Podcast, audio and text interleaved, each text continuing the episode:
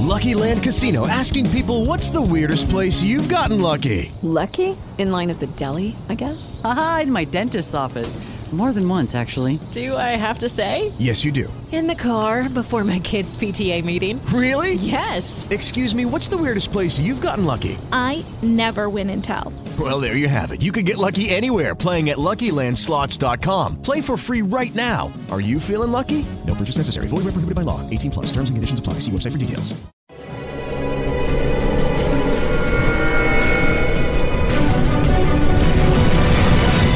Yo documental.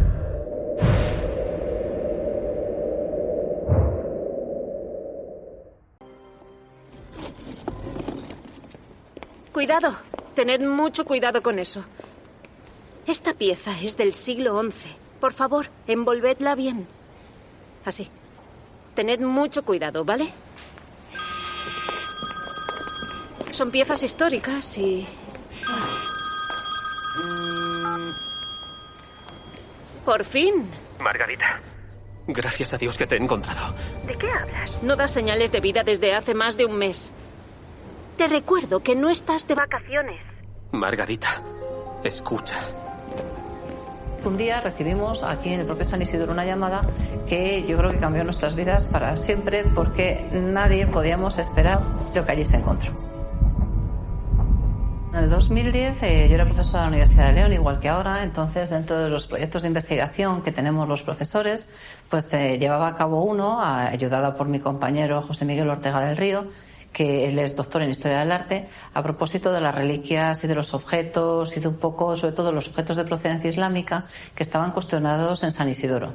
Había una catalogación de piezas musulmanas que se conservaban en el Museo de San Isidoro de León, fundamentalmente una serie de cajitas o de arquetas que allí se conservaban. Con ese estudio se de- de- data y se de- documenta que son unas cajas de origen fatimí. Y puesto que los objetos habían venido de Egipto, nos pareció que la respuesta más lógica era acudir a Egipto a investigar. Se envía un documentalista al Cairo, a la biblioteca del Azhar, para ver si encuentra documentación al respecto. Por esa razón necesitábamos una persona que tuviera conocimientos amplios de árabe y se contrató a un becario para que investigara allí. Lo que nosotros buscábamos simplemente era una respuesta. Pues ocurrió A, ocurrió B, cerrábamos un capítulo suelto y seguíamos con nuestra investigación. Lo que nadie imaginaba es lo que pasó, claro está. Él me dijo, he encontrado dos pergaminos en los cuales se dan una serie de noticias, pero calla y escucha. Y cuando volví a repetir, cállate, por segunda vez, eh, el corazón empezó a latir fuerte y pensé, algo ha ocurrido. ¿Estás seguro? Él encontró dos pergaminos que eran copia de algunas crónicas antiguas en las que se daban cuenta de unos sucesos.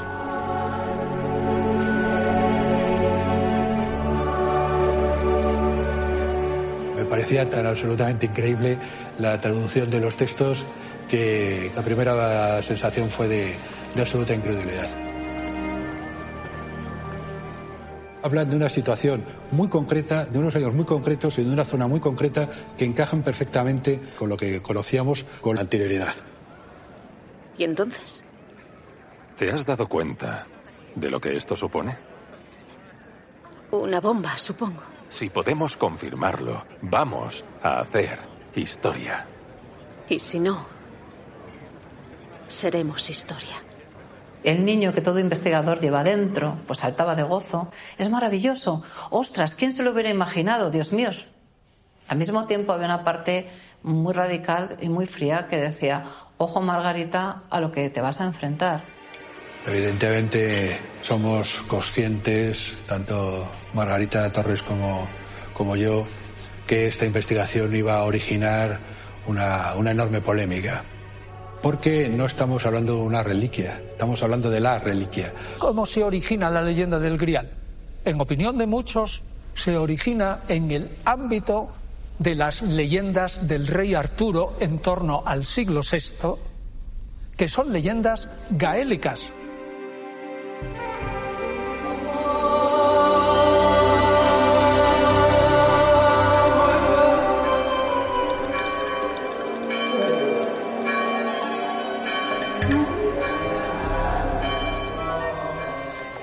Si queda una sola posibilidad de que esto pueda ser cierto, yo voy a dar el paso.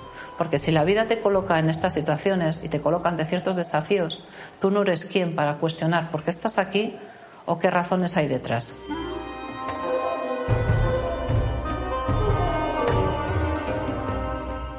Cuando pienso en la Jerusalén de los tiempos de Jesús, él como judío la habría visitado cada año. Podemos descubrir una calle por la que Jesús caminó y podemos caminar por esa calle. Hay numerosos lugares. Podemos cruzar un arco por el que Él pasó también.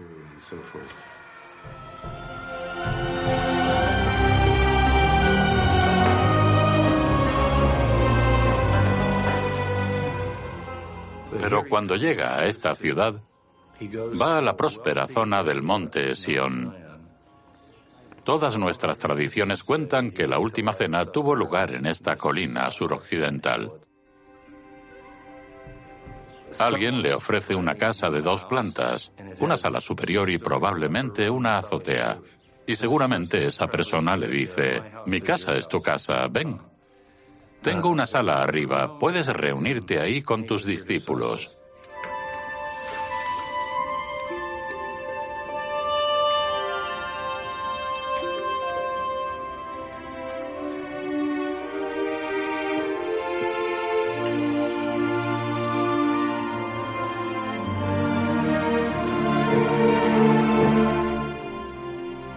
En el año 33 de nuestra era. Jesús está celebrando la Pascua judía con sus apóstoles.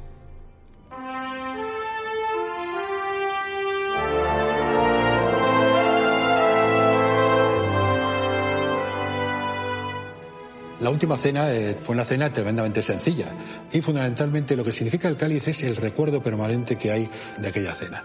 Es el recuerdo de una, una nueva alianza que va a haber entre los hombres y Dios.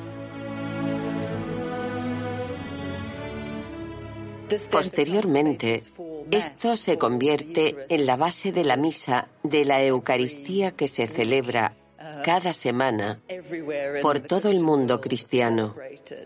Y es una manera de conectar a todos los cristianos con la noche en la que Jesús se entregó para su crucifixión. Este es el cáliz de mi sangre. Sangre de la alianza nueva y eterna. Estas palabras siguieron resonando. Y las promesas que conllevaban perduraron. Y el destino fue sellado.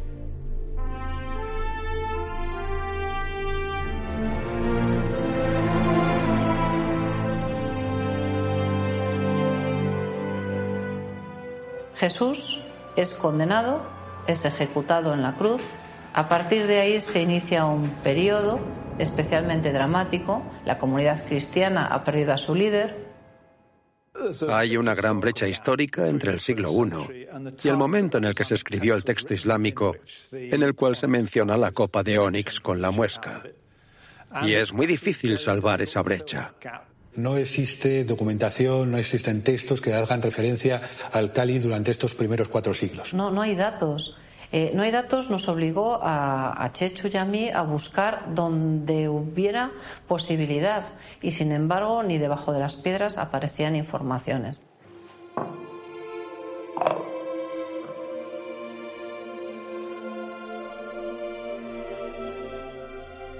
Tras la muerte de Cristo, se desataría una cruel persecución contra los cristianos durante los primeros tres siglos de nuestra era.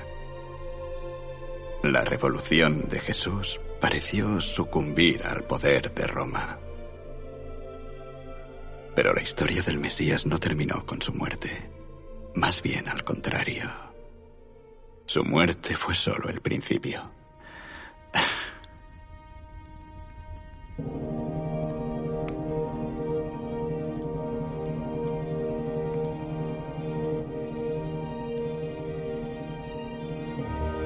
Remissionem peccatorum, hoc facite in meam commemorationem.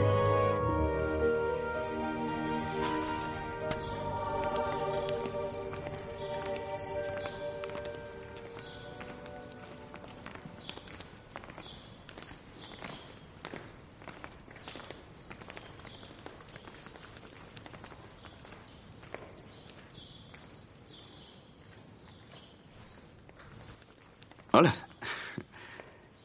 Después de tres siglos de persecución, en el año 313, el edicto de Milán estableció el cristianismo como religión oficial.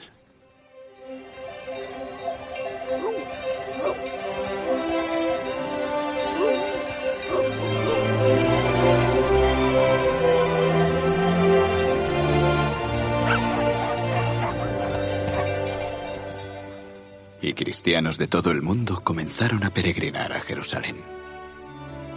Tenemos fuentes antiguas que hacen mención a la llegada de peregrinos a Tierra Santa durante los siglos II, III y IV.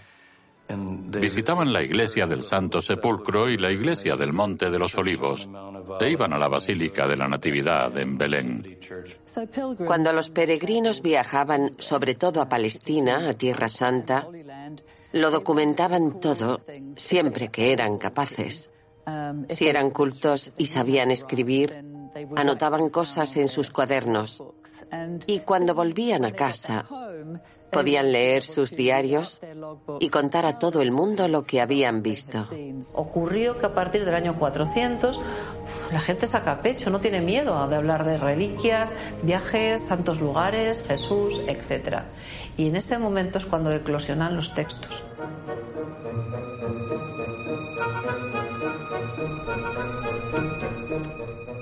La primera vez que aparece nombrado el, cáliz, el cáliz en domine, el cáliz del Señor, es en el Breviarius, en un pequeño libro eh, de, viaje de un peregrino.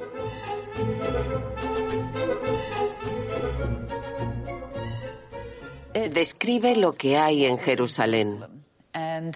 Y en Jerusalén, en los edificios constantinianos, cerca de la tumba de Cristo y del Gólgota, hay un lugar que contiene varios objetos sagrados.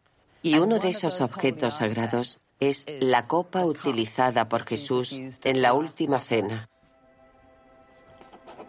Dirigiéndose al oeste, fue a la iglesia de la resurrección, donde está la tumba de nuestro Señor.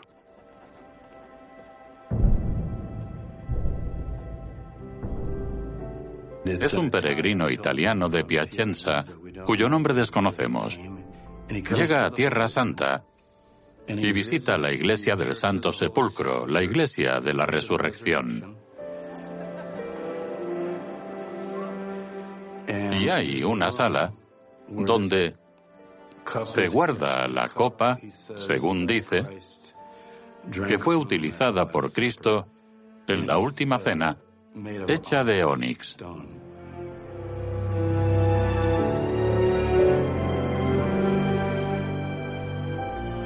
Entonces, uno entra en el sagrario de la Basílica de San Constantino. Dentro, hay una sala que contiene la caña con la esponja. Y la copa que el Señor bendijo y ofreció a sus discípulos diciendo, Este es mi cuerpo y mi sangre. Este es mi cuerpo y mi sangre. Todos los peregrinos Visitaban la capilla de Montesión, pero también visitaban la iglesia del Santo Sepulcro. Así que habilitaron una sala especial para el cáliz.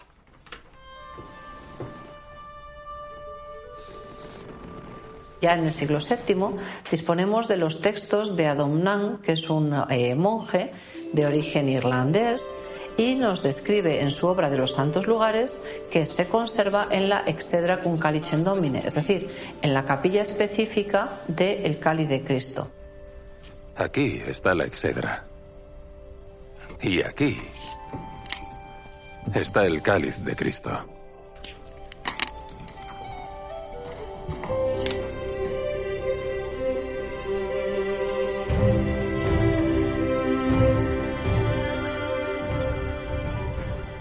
Avanzando todavía un poco más, vamos hacia finales del 7 y tenemos el testimonio de Beda el Venerable, todo un padre de la Iglesia, eh, un referente en el mundo cristiano anglosajón, un hombre cuyas fuentes se utilizan en la propia historia de Inglaterra con gran solvencia.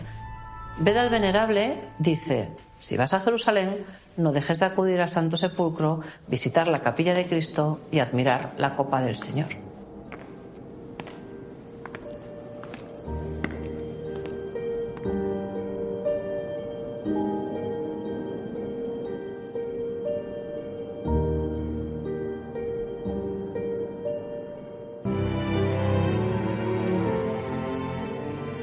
Última vez que viene referenciado el, el cáliz es en un documento muy importante del siglo IX.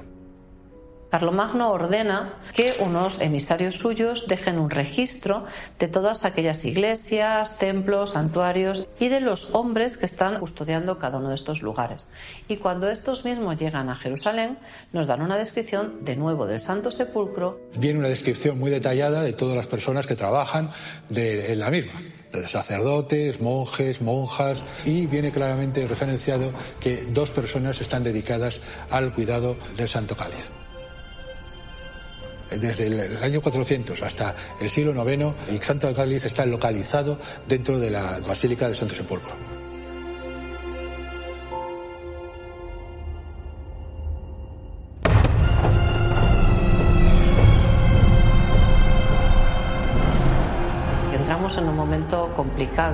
Los musulmanes dominan Jerusalén, la iglesia del Santo Sepulcro es varias veces construida, reconstruida, destruida, las reliquias entran, salen, es un momento extraño.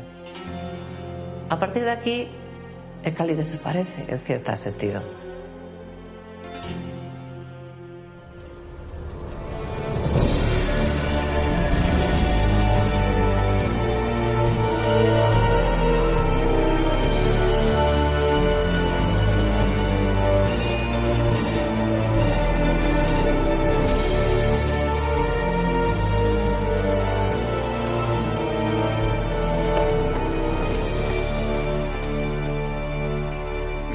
Usted de España? Sí. Creo que esto le podría interesar.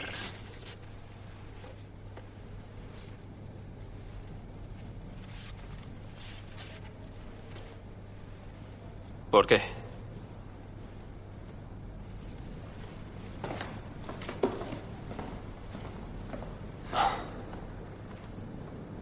Nuestro becario encontró dos pergaminos.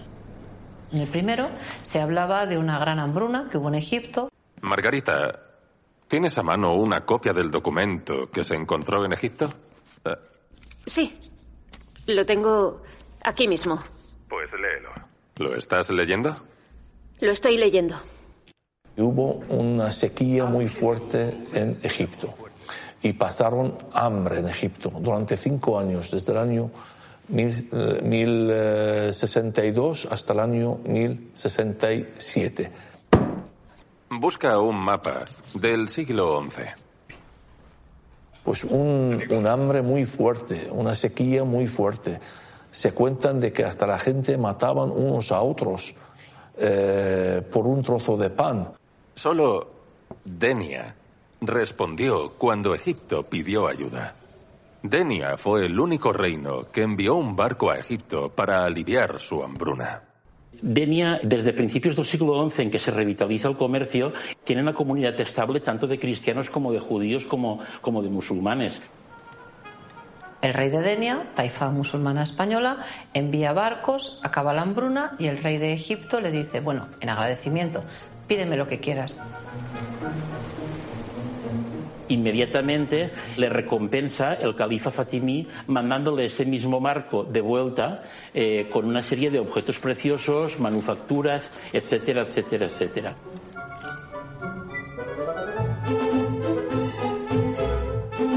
Y aquí viene la sorpresa. Solicitó intercambiar la copa por cualquier cosa que le pidiera. Pues su intención era enviársela a Ferdinand, rey de León. Fernando. Sí, Cuando el rey de Egipto solicita una explicación a por qué un musulmán pide ese objeto que es cristiano, se le contesta porque necesito estar en paz con Ferdinand al-Kabir, emir de Liyún, Fernando el Magno, rey de León, con el que me interesa tener un buen trato. Yo diría que tenemos evidencias suficientes para demostrar que la copa viajó directamente de Jerusalén a Denia y que el emir la mandó como regalo al rey Fernando para establecer la paz entre los dos reinos.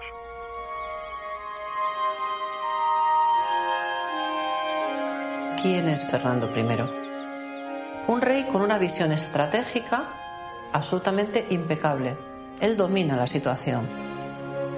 Fernando estuvo a punto mismo de conquistar Valencia, justamente en una fecha muy singular, y es antes del envío por parte del emir de Denia de esos alimentos a Egipto. ¿Cuál es la posición del emir de Denia? Debe de buscar la paz y debe de hacerlo a la manera medieval, entregando objetos, oro, obsequios, pero de suficiente relevancia como para que el rey Fernando primero captase su buena voluntad, segundo no le atacara como estaba haciendo con Valencia y tercero ir un paso más allá, llegar a considerarle un aliado.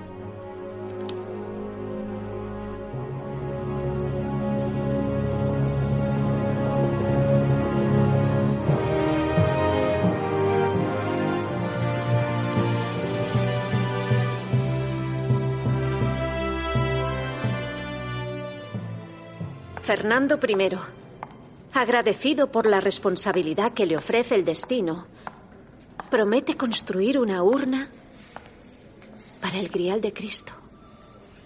Los relatos históricos nos dan información sobre la forma y color de la copa, pero... Sí, pero ¿cómo podemos estar seguros de que la copa que dio el emir de Denia a Fernando era la misma que estuvo en el Santo Sepulcro? La misma copa que se considera el cáliz de Cristo. Tal vez el emir mintió al rey Fernando. O quizá el califa de Egipto engañó al emir de Denia. Dios mío, la carta de agradecimiento que el emir envió al rey Fernando está entre los documentos que se descubrieron en Egipto. Aquí la tengo. Yo lo sé. Porque estaba presente. Eh, el texto dice, y entre los valiosísimos presentes enviados, sobresale la copa, colmada de misterio como prueba de tu generosidad.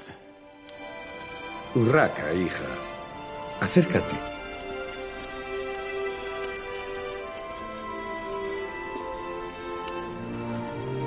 Ven. Este es el mayor don que ha entrado en nuestra casa. El cáliz de nuestro Señor.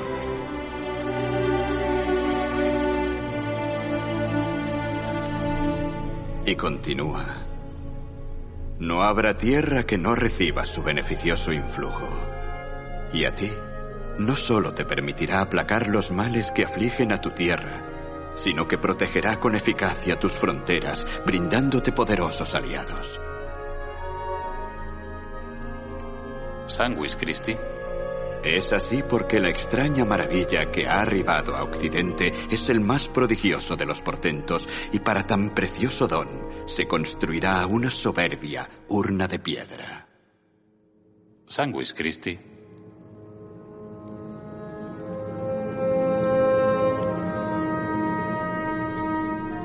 De todos los hijos de Fernando, fue Urraca quien mostró mayor reverencia ante la copa del Señor.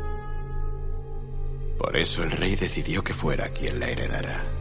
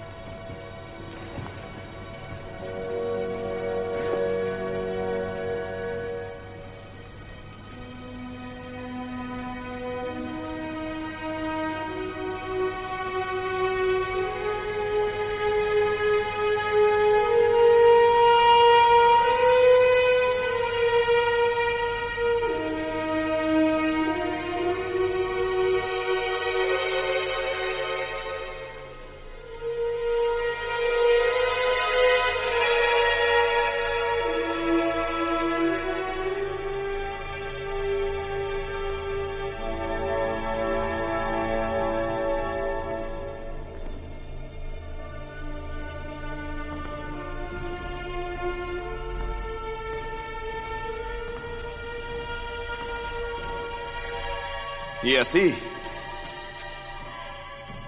Urraca acepta con orgullo y responsabilidad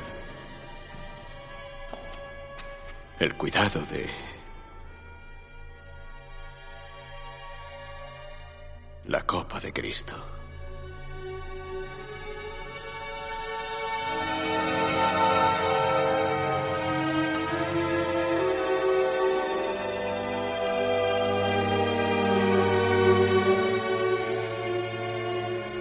Urraca ocultó el cáliz adornándolo con sus joyas reales para que ninguna mano mortal pudiera tocar lo que habían tocado las manos divinas de Cristo y nadie pudiera besar lo que los labios más puros habían besado.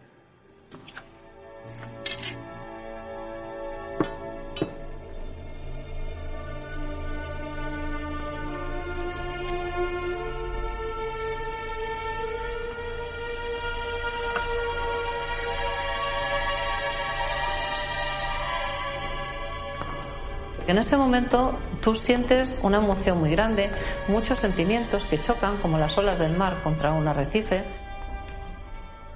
Curiosamente, en la anterior sala del museo, pues casi casi en línea conmigo, estaba la propia copa, el cáliz de Doña Urraca.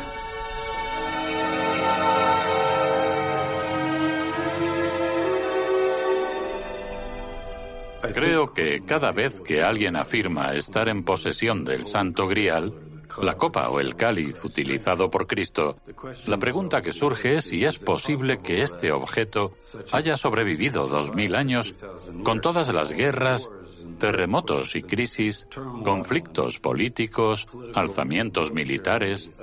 ¿Cómo es posible que acabara en España o en cualquier otro lugar? Pero esa no es la pregunta correcta. Todo es posible. Lo que debemos preguntar es cuál es la probabilidad dada la evidencia. Fui hace poco a León para ver la copa que está en la basílica. Una iglesia impresionante. La copa de Onix se conserva dentro de un recipiente de oro, dedicado a la infanta Urraca, hija de Fernando, en el siglo XI. Así que podemos afirmar que el recipiente de oro es del siglo XI.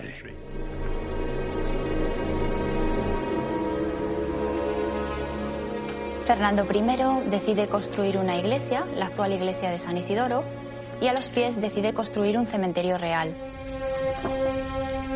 El panteón está decorado con pinturas eh, de periodo románico. Estas pinturas son mandadas a realizar por Doña Urraca, la hija primogénita de Fernando I.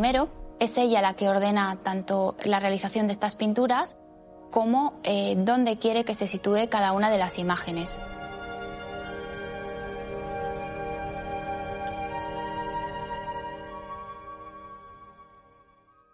With Lucky Land slots, you can get lucky just about anywhere. This is your captain speaking. Uh, we've got clear runway and the weather's fine, but we're just going to circle up here a while and uh, get lucky. No, no, nothing like that. It's just these cash prizes add up quick. So I suggest you sit back, keep your tray table upright, and start getting lucky. Play for free at LuckyLandSlots.com. Are you feeling lucky? No purchase necessary. Void where prohibited by law. 18 plus terms and conditions apply. See website for details.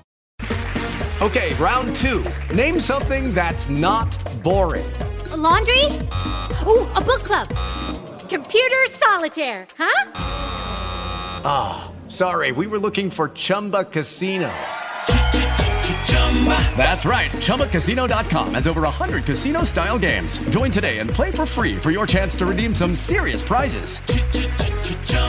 ChumbaCasino.com. No purchase necessary. Full prohibited by law. 18 plus terms and conditions apply. See website for details.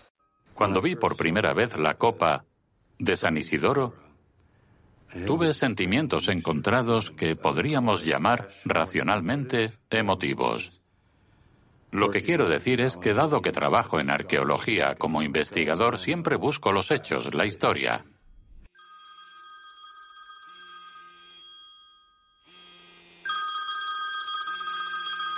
El segundo pergamino narra otra noticia y en esta segunda noticia se copia una orden de Saladino. Margarita, tengo ahora mismo una carta de Saladino en el atril, en la que pide una esquirla. ¿Saladino? ¿El gran Saladino?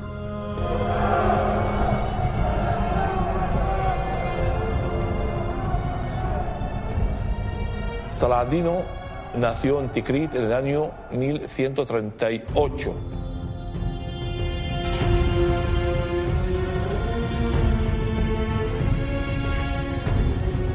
La batalla de Hattin empezó el 4 de julio del año 1187.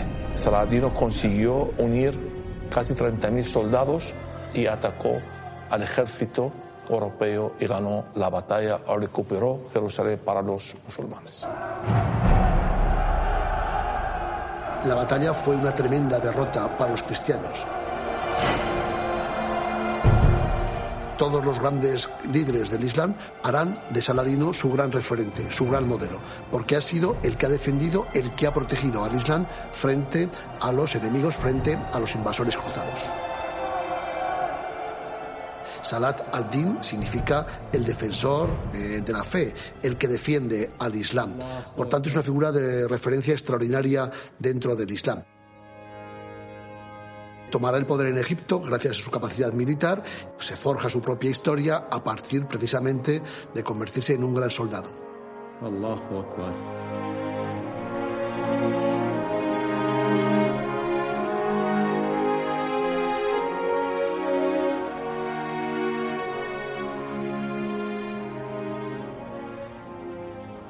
Según fuentes árabes del siglo XII, XIII y XIV, hablan de que Saladino cuando entró a Jerusalén pidió a los líderes religiosos y cristianos un objeto de Jesús y hablan del cáliz para sanar su hija.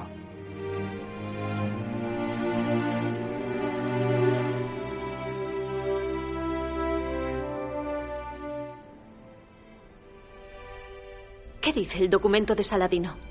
Saladino dice la salud de nuestra hija, que como sabes, padece la enfermedad que afecta a la sangre. Siguiendo el consejo del médico, el muftí de Jerusalén, ordenamos que la esquirla de la piedra santa que arrancó el primero de los hombres Bani Aswad, cuando el barco se dirigía al reinado de Denia, nos sea enviada. Esta carta, que ha sobrevivido hasta nuestros días, continúa con muchos más detalles, resaltando la importancia y la urgencia que tenía Saladino para que le enviaran el trozo de piedra que se había arrancado de la copa.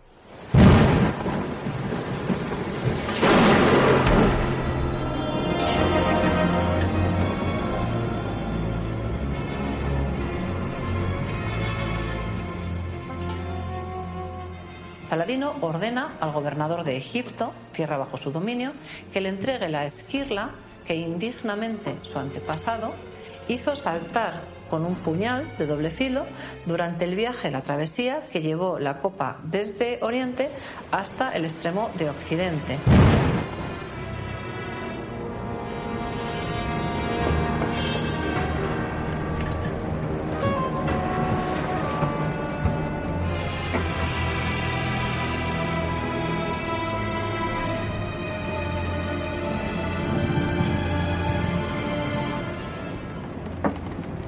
Durante el viaje desde Egipto hasta España, durante la expedición, el jefe de la expedición con un puñal hizo saltar esa pequeña esquirla a manera de reliquia santa de una reliquia santa.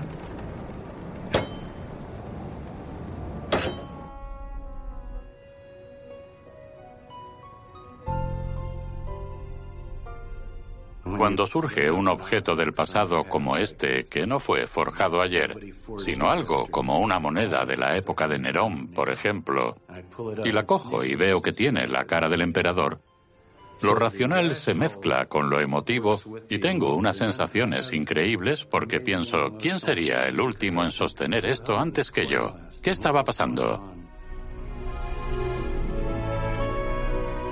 Los objetos nos conectan con el pasado gracias a nuestra imaginación, pero eso no le resta legitimidad.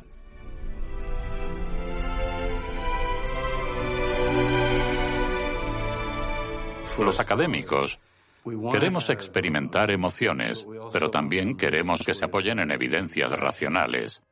Y por tanto, With lucky landslots, you can get lucky just about anywhere. Dearly beloved, we are gathered here today to. Has anyone seen the bride and groom? Sorry, sorry, we're here. We were getting lucky in the limo and we lost track of time. No, Lucky Land Casino, with cash prizes that add up quicker than a guest registry. in that case, I pronounce you lucky. Play for free at LuckyLandSlots.com. Daily bonuses are waiting. No purchase necessary. Void were prohibited by law. 18 plus. Terms and conditions apply. See website for details. Lo que pensé cuando la vi fue, creo que esta podría ser la única copa de toda Europa que cuenta con evidencias para ser posiblemente o incluso probablemente el cáliz de Cristo. Una de las cosas que me parecen más fascinantes de San Isidoro es el Panteón de los Reyes, donde están enterrados los reyes y reinas. En el techo hay pinturas pinturas coloridas de la vida de Cristo, y una de las escenas representadas es la Última Cena.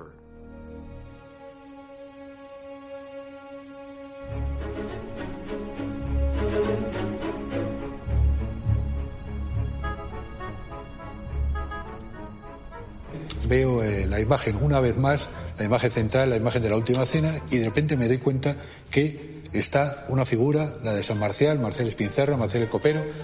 ¿Qué tiene en la mano?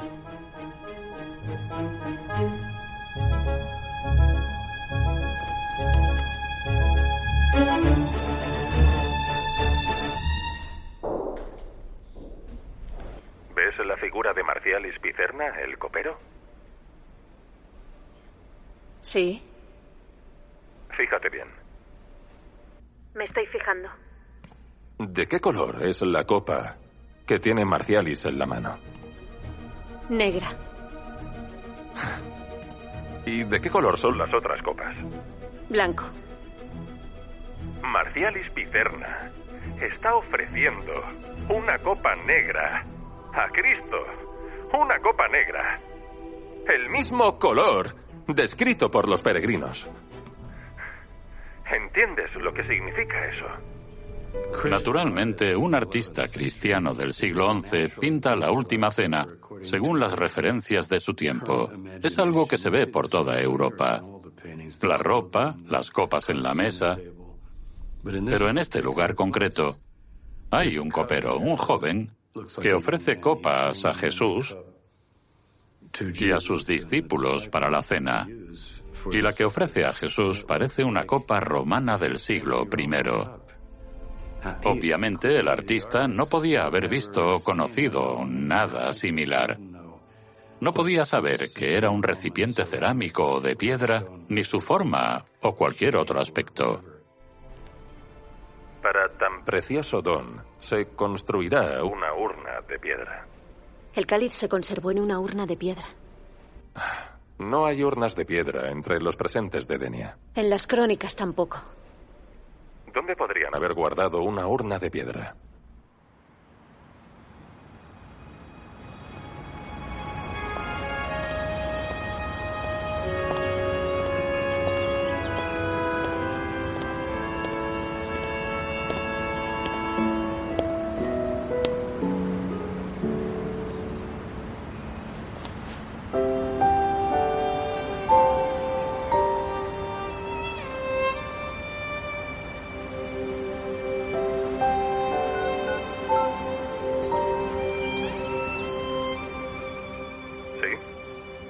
Soberbia urna de piedra.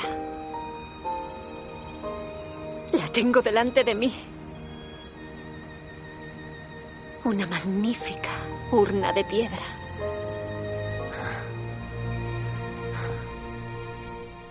Y por último, tenemos un mural que representa la incredulidad de Santo Tomás. ¿Por qué no se ha restaurado aún esta galería? mm? Venga, chicos, lo hemos visto en clase. Tenemos permiso para desmontar el cáliz de Doña Urraca. Nunca hay que manipular un objeto histórico a menos que esté en peligro de deterioro. Pero ¿y si le falta la esquirla? Em, eso sería una excepción. Vamos. Cáliz iba a ser desmontado por un orfebre de gran experiencia, gran profesional y que había trabajado con otros cálices. El orfebre tenía conocimiento evidentemente de la importancia del Calle de Urraca desde el punto de vista histórico y artístico, pero no tenía ninguna idea del trasfondo que tenía el cáliz dentro de, todo el estudio que estábamos realizando la profesora Torres y yo. Conseguimos permiso para poder estar presentes a lo largo del proceso de desmontaje. Era una ocasión sin duda alguna única de tener la pieza pues al alcance de la vista.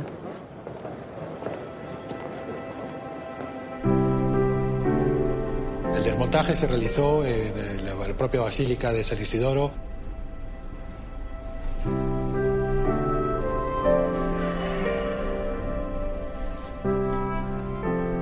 Desmontó los cuatro enganches que unen la parte superior del nudo de la parte central del, del cáliz.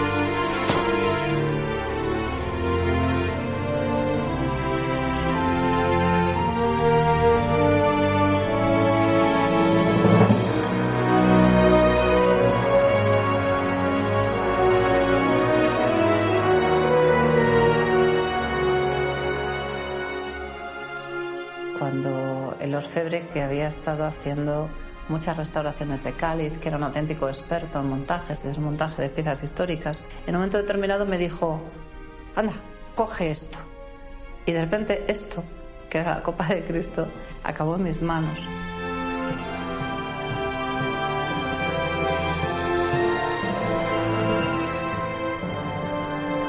Pero es muy difícil verla como un objeto simplemente cuando la tienes en la mano sabes todo lo que contiene, sabes todo lo que significa.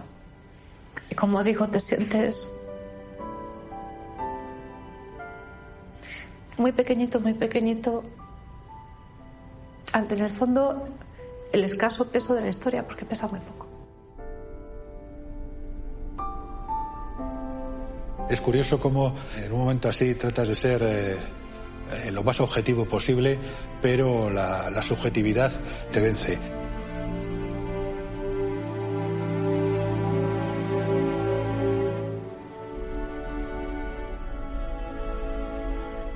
Vamos.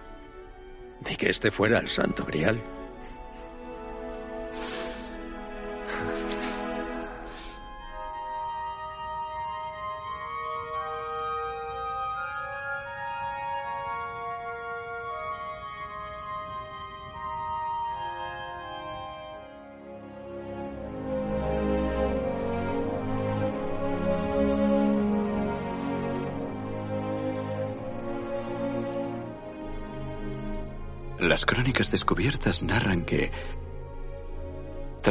De su hija, con la imposición de la esquirla sobre su cuerpo, el padre ordenó que se guardara en una alacena en la casa de la riqueza.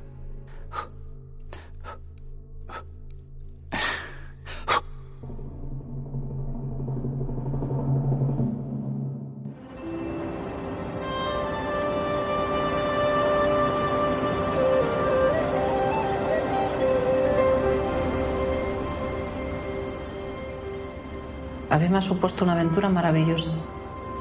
Me ha enseñado dos virtudes muy grandes que yo había olvidado, que son la fe y también la esperanza. El mensaje más importante que la copa te puede ofrecer es que es un objeto utilizado por un judío, que era Jesucristo, en una ceremonia importante para ellos como era la Pascua. Es un objeto que se convierte sobre esa raíz judía en el epicentro de la Eucaristía, que es el corazón del cristianismo. Y es un objeto que al mismo tiempo ha conseguido salvar los vaivenes de la tercera gran religión monoteísta que entra en juego, como es el Islam, y que no solamente fue protegido por él, sino que el cáliz se conservó y llegó hasta su destino.